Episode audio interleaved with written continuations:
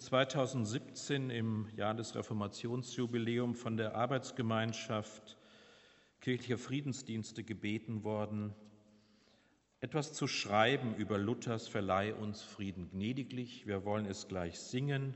Ich würde auch vorschlagen, weil es zu kurz ist, zweimal. Und ich möchte Ihnen heute das vortragen, was ich damals geschrieben habe.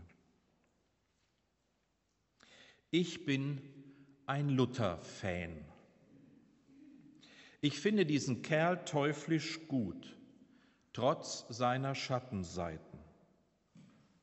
Was kann ein Mensch für seine zwiespältige Wirkungsgeschichte? Im Jubiläumsjahr seiner Reformation geistern viele Missverständnisse herum, die Luther nicht gerecht werden. Plumpes Bashing wie naive Heldenverehrung helfen nicht weiter. Diese Anmerkung mag genügen, um den Weg für Luthers prägnantestes Kirchenlied frei zu machen. Nehmen wir diesen wilden Mann lieber beim Wort, anstatt über ihn zu reden. Martin Luther bediente im Winter 1528-29 die Friedenssehnsucht, die in jedem Menschen wohnt mit einer Glaubensminiatur. Die Türken lagen vor Wien, verbreiteten Kriegsangst und Schrecken. Die Reformation stand nach ersten Erfolgen kurz vor dem Scheitern. In diese Zeit hinein wendet Luther sich seinem Choral zu, der auf den Punkt gebracht beides ist. Bitte um Frieden und Verheißung, dass Gott unser Sehnen erhören wird. Für den Text hielt Luther sich streng an die lateinische Vorlage, da pacem domine. Doch der Zusatz zu unseren Zeiten verdeutlicht, worum es Luther eigentlich ging.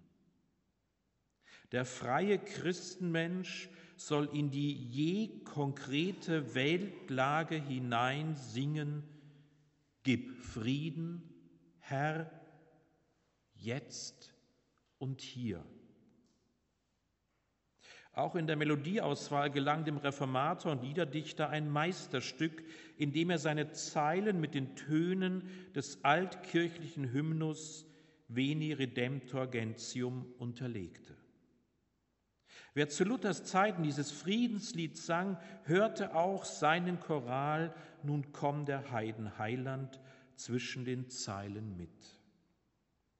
Diese raffinierte Verschmelzung von Text und Melodie mündet in ein klares Friedenskredo.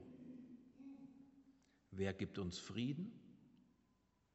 Du, unser Gott, alleine. Bitte und Verheißung in so wenigen Worten und Tönen in Einklang zu bringen, ist schon ein Meisterstück. Kein Wunder, dass dieses Liedchen durch alle Jahrhunderte hindurch in schweren Zeiten wie ein Hymnus gesungen wurde. Hin und wieder wurde es gar von staatlichen Herrschern als offizielles Friedensgebet verordnet. Denn bedauerlicherweise gehört zu Luthers Wirkungsgeschichte die fatale Nähe von Thron und Altar. Ohne landesherrliches Kirchenregiment hätte seine Reformation kaum eine Chance auf Verwirklichung gehabt. In einer, es war 2017, als ich das schrieb, trumpisierten Welt, Trump war Präsident in Amerika, in der Europa schon zuvor an seiner Mauer gebaut hat, wird die Sehnsucht nach Frieden noch lauter. Nicht oft genug können wir in unserer Sprach- und Ratlosigkeit Luthers Friedenskredo anstimmen. Verleih uns Frieden gnädiglich. Herr, Gott, zu unseren Zeiten. Es ist ja doch kein anderer nicht, der für uns könnte streiten, denn du, unser Gott allein. Dieses Solus Deus, du, unser Gott allein, umfängt alle vier Solis der Reformation. Luthers Liedzeilen sind ökumenisch anschlussfähig und sogar interreligiös singbar. Außerdem, du, unser Gott alleine, klingt viel besser als America First. Lasst es uns singen.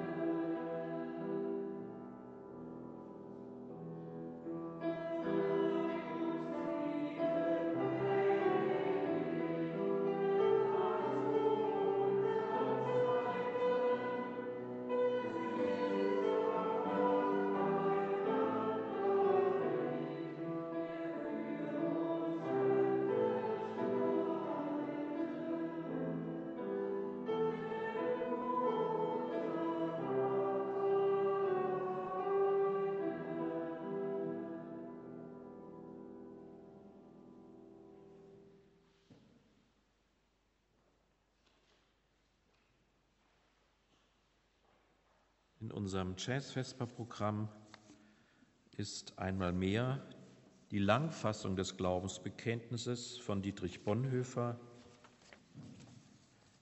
Ich erzähle das gerne nochmal. Die, die Fassung im Gesangbuch hat leider diese Stelle mit den Fehlern nicht drinne. Und ich finde die sowas von überzeugend. Und ich würde Sie bitten, dass wir uns eine Minute der Stille und des Gedenkens an die Opfer dieses Krieges, an die Flüchtlinge, an die, die in den Bunkern, in den Kellern, in den U-Bahn-Schächten sitzen, in Mariupol oder wo auch immer, dass wir eine Minute der Stille halten und dann dieses Glaubensbekenntnis miteinander sprechen. Dazu wollen wir uns erheben.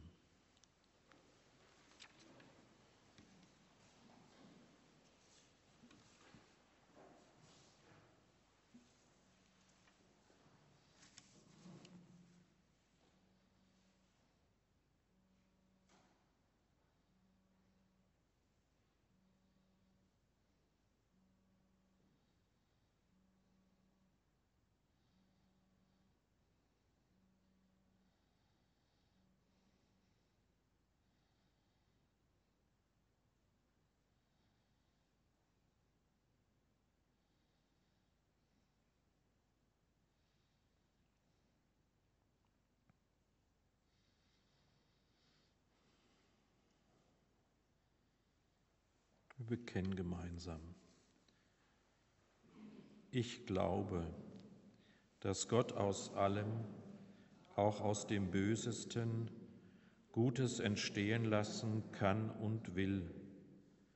Dafür braucht er Menschen, die sich alle Dinge zum Besten dienen lassen. Ich glaube, dass Gott uns in jeder Notlage so viel Widerstandskraft geben will, wie wir brauchen. Aber er gibt sie nicht im Voraus, damit wir uns nicht auf uns selbst, sondern allein auf ihn verlassen. In solchem Glauben müsste alle Angst vor der Zukunft überwunden sein.